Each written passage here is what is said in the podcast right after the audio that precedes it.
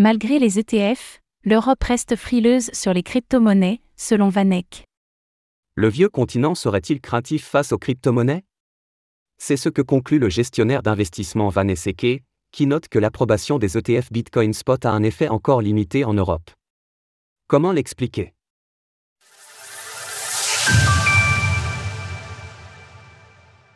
L'Europe tarde à adopter les crypto-monnaies face aux États-Unis. Martine Rosemuller, le PDG de l'entreprise d'investissement Van Esseke, a confié son avis à nos confrères de Cointelegraph. Il estime que l'arrivée des ETF Bitcoin, dont un proposé par son entreprise, a eu un effet sur le marché européen. Mais un effet encore réduit.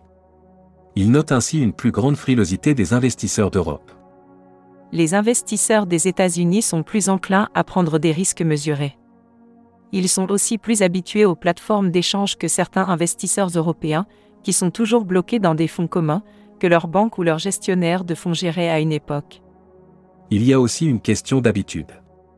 Pour rappel, le cadre réglementaire européen ne permet pas d'investir dans des produits basés sur un seul actif, à l'instar des ETF Bitcoin Spot. Le PDG de Van Esseke explique donc que proposer des produits basés sur le Bitcoin nécessite quelques ajustements, notamment l'utilisation des Exchange Traded Products, ETP, qui se conforment aux règles européennes. Les particuliers plus ouverts aux crypto-monnaies.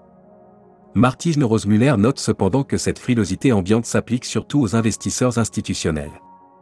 Les citoyens européens font en effet preuve d'une appétence notable pour les crypto-monnaies.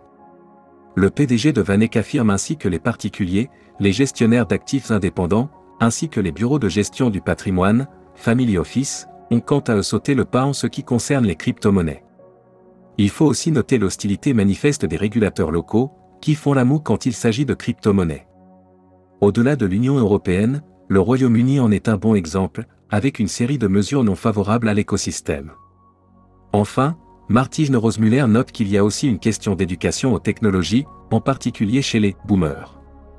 Il a probablement dû y avoir plus d'investisseurs comme moi qui ont vu du potentiel. Dans les crypto-monnaies.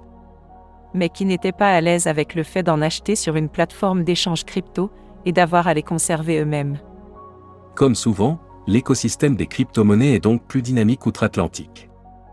Il est cependant probable que l'institutionnalisation des investissements en Bitcoin via les ETF continue à amadouer les investisseurs du vieux continent. Source Cointelegraph. Retrouvez toutes les actualités crypto sur le site cryptost.fr.